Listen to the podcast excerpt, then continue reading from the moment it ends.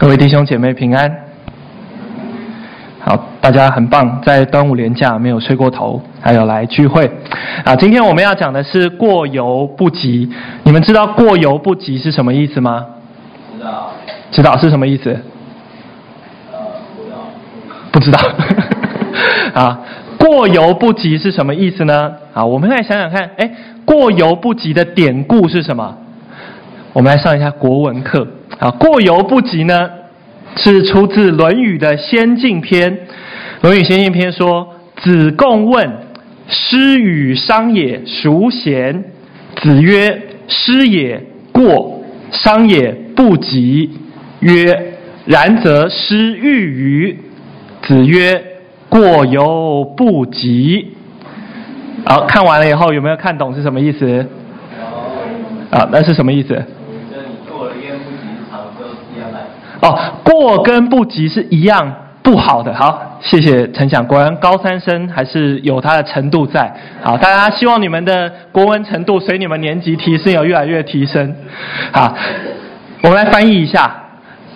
子贡啊，孔子的学生，他问老孔子说：“师与商也，孰贤？”师跟商是什么？好。师跟商也是孔子的学生，师叫专孙师，专孙师啊，叫做子夏、子张，然后商是卜商，是子夏，这两个人都是孔子的学生。诶，这个孔子的学生子贡问说，另外两个学生孰就是谁嘛？谁比较贤明？谁比较贤能呢？好，所以在这里他在做什么？他在听八卦。好，他想要问老师说，诶。我那两个同学，老师，你觉得那两个同学哪一个比较好？结果孔子就说：“师也啊，专孙师这个人呢，太超过了。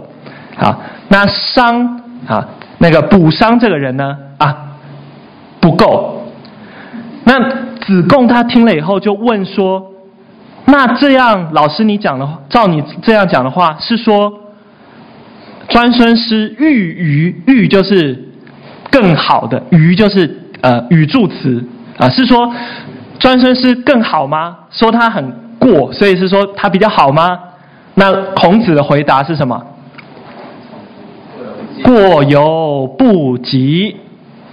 过啊，超过跟没有达到两个是一样的。过跟过就像是超过，就像是没有达到一样，都不好。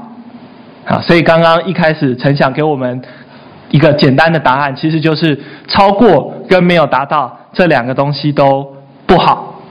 啊，过犹不及这件事，它不止啊在《论语》里面。今天我们读到的经文，我们也要讲过犹不及。好，我们要来看一下哥林多教会里面发现发生了什么过犹不及的事情。啊，今天我们的经文在哥林多前书的十四章后半段，还记得上一次，呃，那个汉语执事在我们当中讲信息，他讲到他们在讨论可不可以讲什么东西，方言。好，所以你看，如果你看圣经哥林多前书十四章的前半段，在讨论讲方言的事情。好，哥林多前书的十四章的后半段呢，继续讨论这件事情。啊，他说二十六节，弟兄们，这却怎么样呢？你们聚会的时候，个人或有诗歌，或有教训，或有启示，或有方言，或有翻出来的话，凡事都当造就人。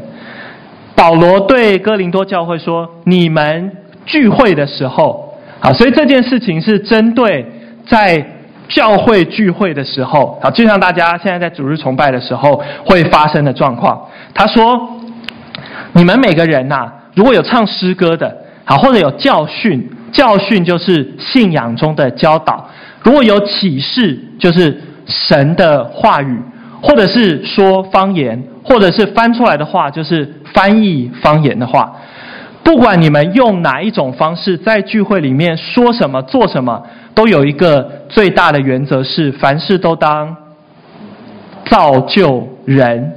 啊，所以如果我们在聚会当中所做的事情没有造就人，好，那就请你不要做这件事情。啊，我们在台上，不管是我讲员或者是领会的，我们在台上所讲的话啊，或者是思琴所弹的诗歌，或者是投影，或者是你在聚会当中你所做的事情，你有造就人，有帮助别人吗？好，你所做的事情有帮助你身边的人更专注的在聚会吗？还是你没有造就人，你是在破坏人？啊，我们在聚会中的每一件事情的原则是我们要造就人。好，下面二十七节到二十八节，我们要讲方言的教导。来，请大家一起来念二十七节跟二十八节，请。说方言的，少两个人，至多三个人，只要要一个人搬出来。若没有人搬，就当在会中闭口，只对自己和神说就是。好，我们刚刚讲今天的经文，在告诉我们聚会中要怎么做，聚会中的规范是什么。他讲到的第一件事情是讲方言。好，聚会中可不可以讲方言呢？保罗说可以讲方言，只是要有规范。讲方言的规范是，只好两个人。至多三个人，就是聚会中不可以很多人都在讲方言啊，不可以有十个人都上来轮流讲方言，不可以，只可以有两到三个人讲方言，而且不可以只讲方言，还需要有人做什么？也要有一个人翻出来，把方言翻译成我们能够听得懂的话。为什么要把方言翻出来？好，除了不让台下的人觉得台上是神经病以外，好，为什么要把方言翻译出来？请你看上面的经文，他告诉我们，聚会不管做什么都要造就人。如果方言没有翻译出来，就听不懂啊。好，即使你在讲赞美敬拜神的话，但是如果没有翻译出来的话，也没有办法造就人。如果不翻译出来，就当在会中闭口，自己对神讲就好了。好，所以可不可以讲方言？可以讲方言，不可以太多人讲，而且需要有人把方言翻译出来，让所有的人听得懂，可以一起敬拜上帝。好，接下来保罗又讲到做先知讲道的规范。好，请大家一样一起来念二十九到三十二节，请。做先知讲道的，只好两个人或是三人，其余的就当。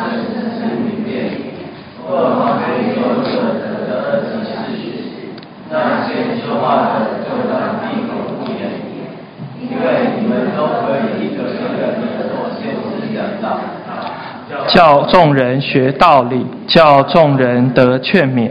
先知的灵原是顺服先知的，因为神不是叫人混乱，乃是叫人安静。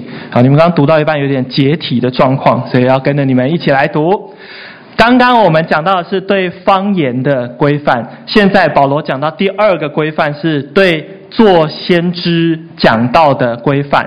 什么是做先知讲道？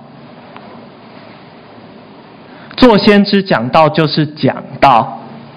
先知还记得汉语直是说吗？先知不是未卜先知，不是预言说你今天走出去可能会踩到前面的狗大便，不是。啊，不是这种预言。先知的意思是对神的子民传讲神的话，这个叫做先知讲道。所以对我们现在来说，其实就是讲道的这件事情。好，他说讲道要怎么样讲道呢？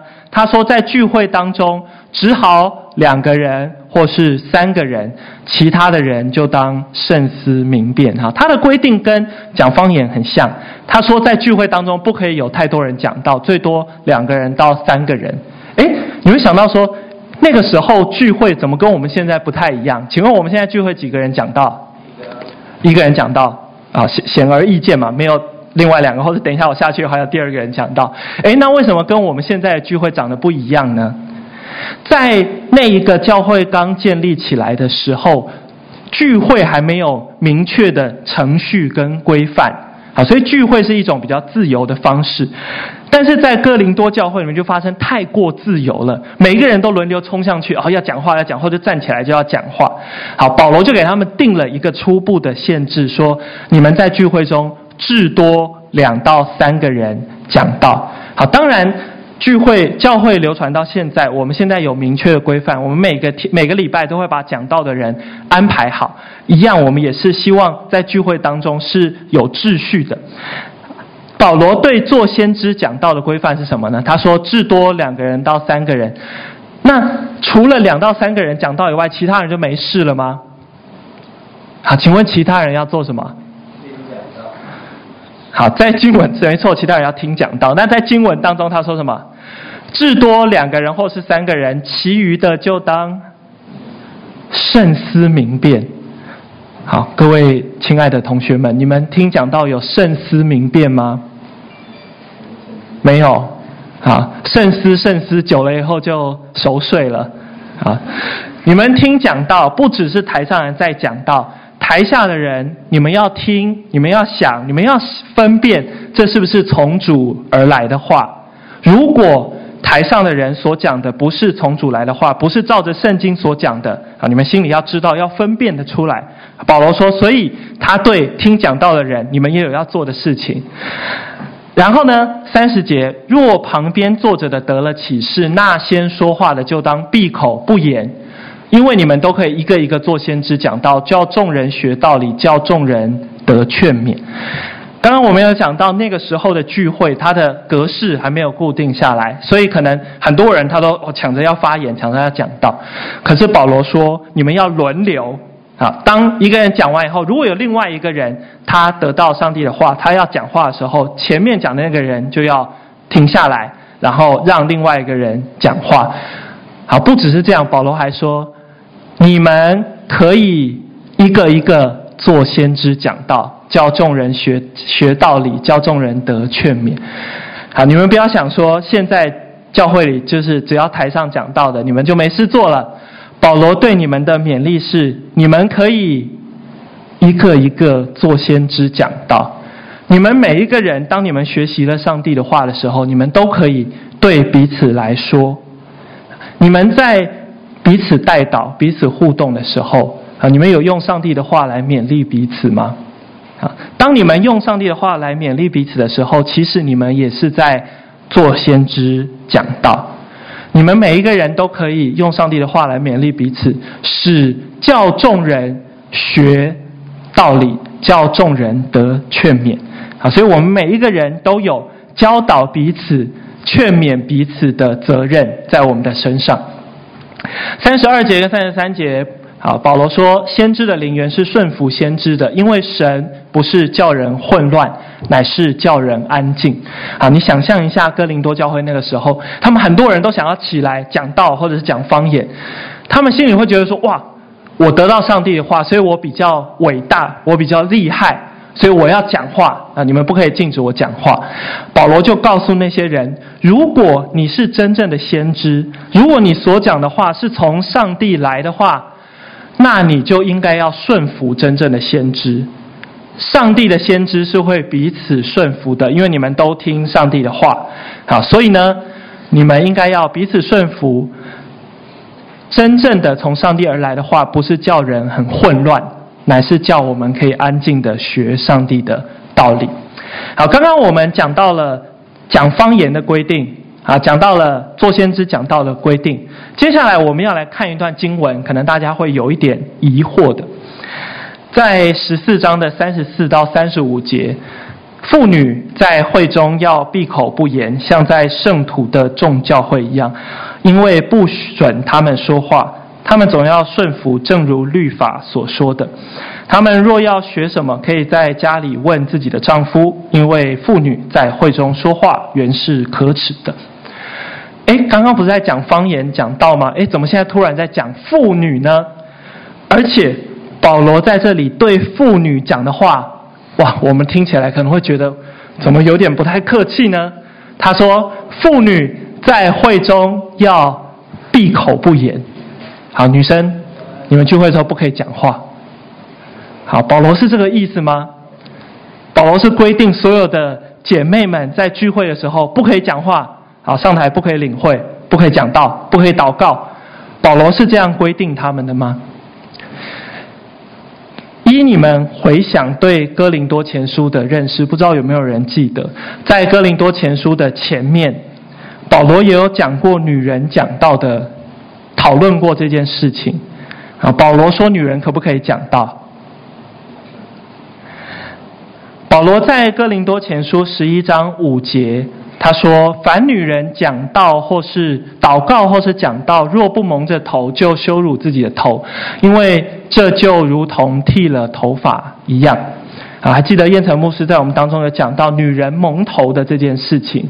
好，我们今天不会继续讨论蒙头到底是什么意思。好，但是根据这段经文，你们看，请问保罗说女人可不可以讲到？十一章的地方。可以讲到，对不对？他是说，祷告，女人祷告或讲道的时候要蒙着头。好，他说女人可以祷告，可以讲道。诶，那为什么到了十四章这边又说，妇女在会中要闭口不言呢？是不是保罗老糊涂了？写到十四章的时候就打脸十一章的保罗？啊，会发生这种事情吗？啊，保罗的意思应该不是这样子的。好，我们要来想一下，为什么保罗在十四章这边会讲到说，哇，妇女在会中要闭口不言。刚刚我们有讲到前面所讲的东西是讲方言，还有作先知讲道，然后保罗在这边讨论说，妇女在会中要做什么。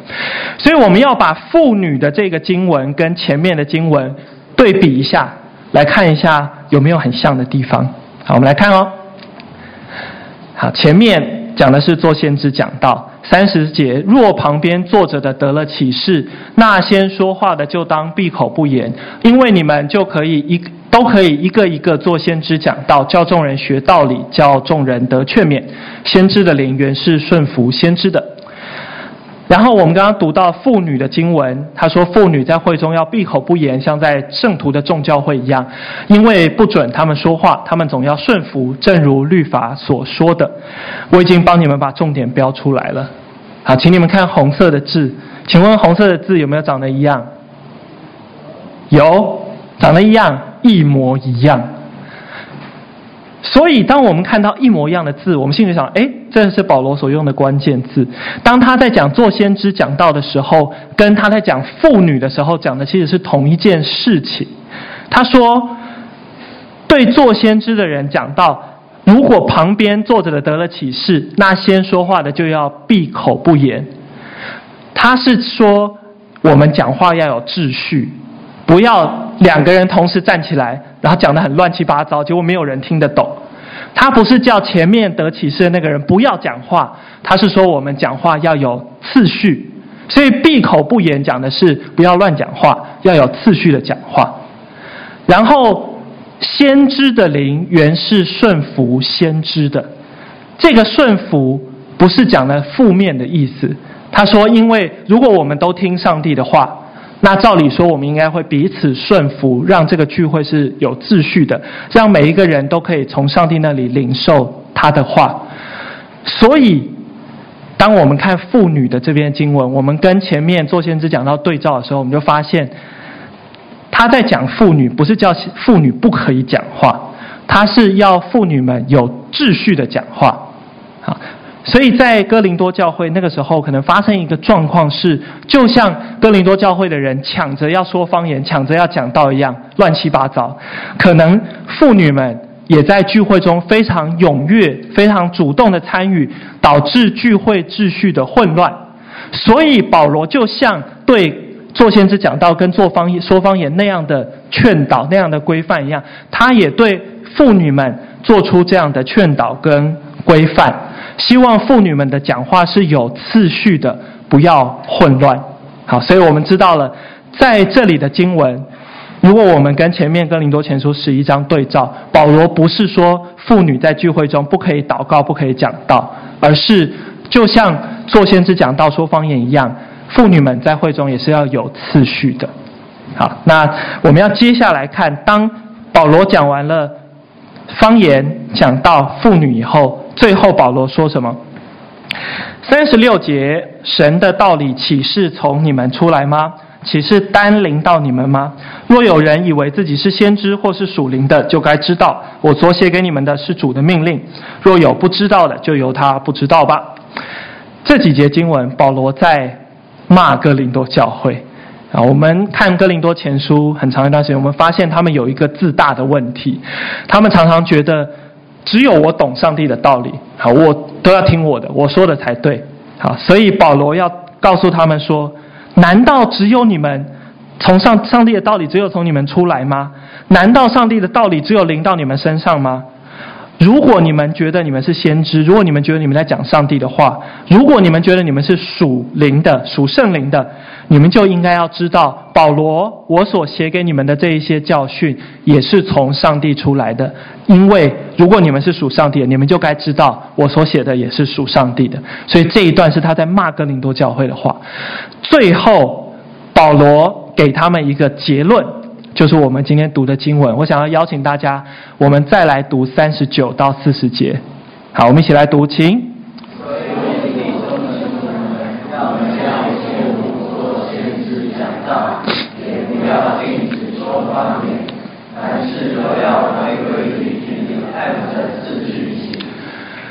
这两节经文很短，你们刚刚也都读过，所以我弟兄们，你们要切莫做先知讲道，也不要禁止说方言，凡事都要规规矩矩的按着次序行。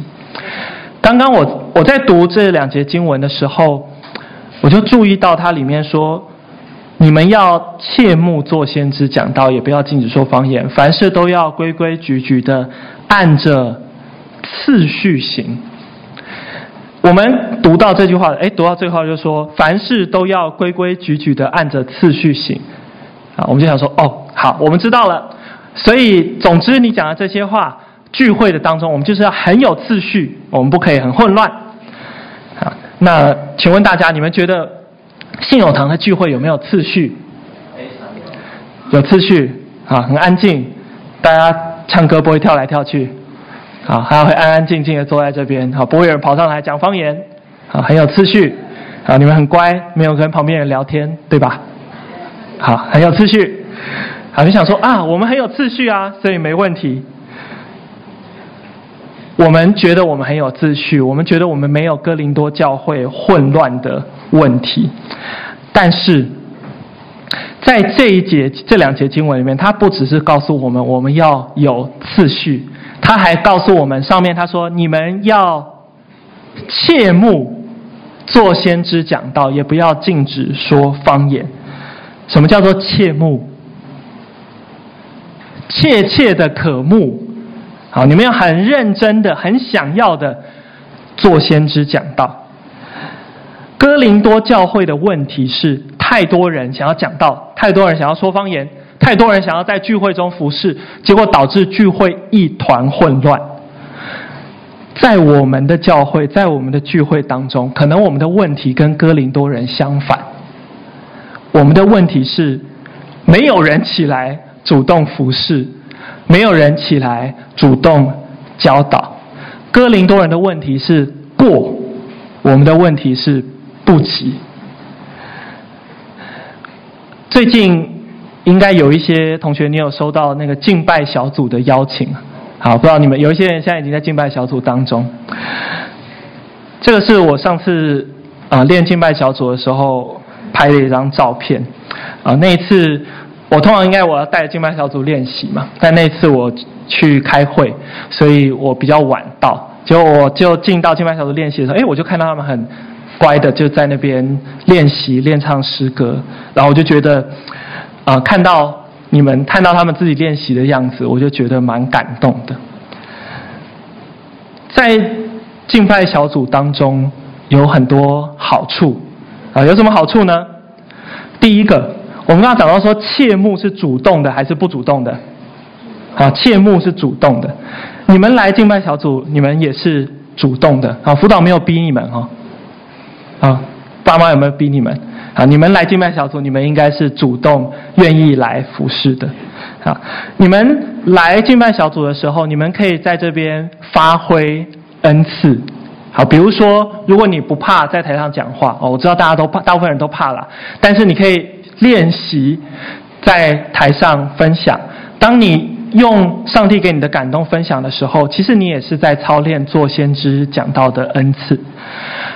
或许你有音乐的恩赐，好，你可以用私琴的方式来服侍；或者你有很细心，或者你有操作电脑的恩赐，你可以用投影的方式来服侍。所以我们在敬拜后当中的第二个好处就是我们可以发挥恩赐。好，还有第三个好处。如果我们每个人都发挥恩赐，然后每个人都抢着发挥恩赐，乱发挥恩赐，我们的结果就会像哥林多教会那样一团混乱。但是我们在敬拜小组当中，我们可以学习彼此相爱，彼此配搭。好，如果如果我们在敬拜小组当中，比如说领会的人啊，他没有声音啊，或者觉得这个歌太高了，我唱不上去，我可以找配唱帮忙一起唱。好，如果比如说，我们一起来练团契的事情或崇拜的事情。哎，团契这个歌我实在不知道怎么弹，崇拜的事情来帮我教我一下。哎，这我左手应该要怎么配？我们在这些服饰当中，我们可以学习彼此相爱，彼此帮助。啊，所以敬拜小组有很多的好处。第一个，主动切慕的。来发挥恩赐。第二个，我们可以发挥我们每个人不同的恩赐，一起来服侍。好，第三个，我们可以在发挥恩赐的同时，我们也学习在服侍当中彼此相爱。好，或许你说我没有参加敬拜小组啊，其实，在我们的聚会当中还有很多服侍的机会啊，像在我们聚会当中有招待。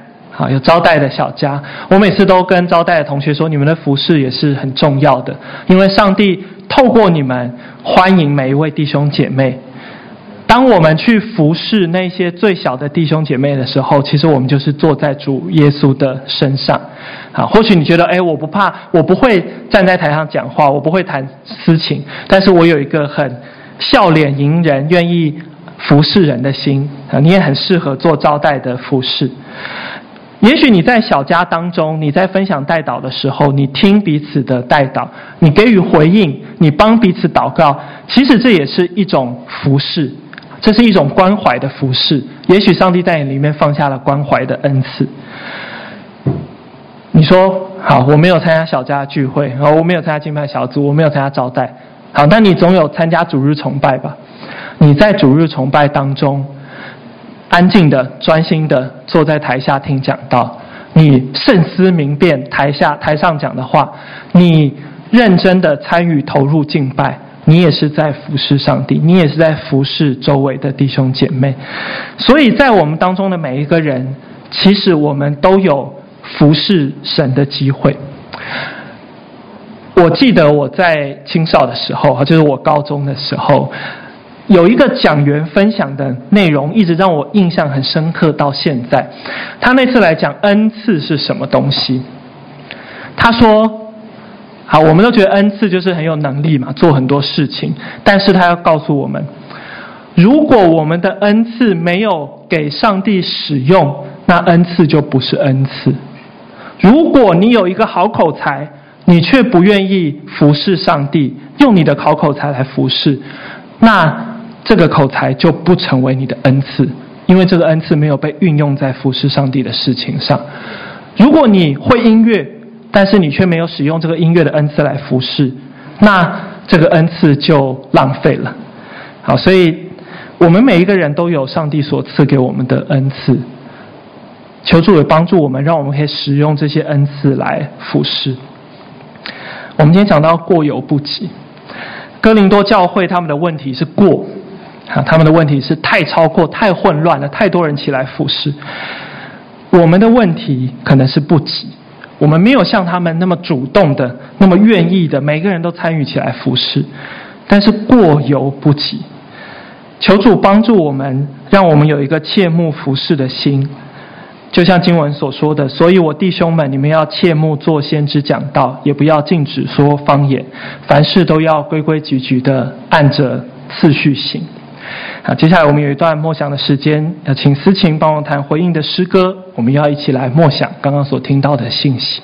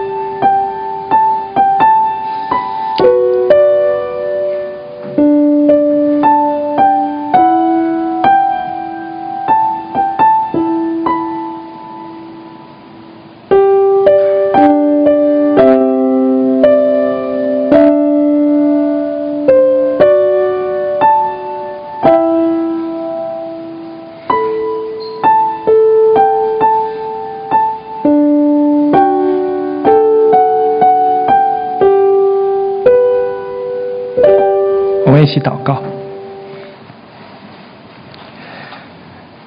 天父，求你赐给我们一个切慕恩赐的心，让我们渴慕的向你求恩赐，是能够造就彼此，是能够服侍教会的。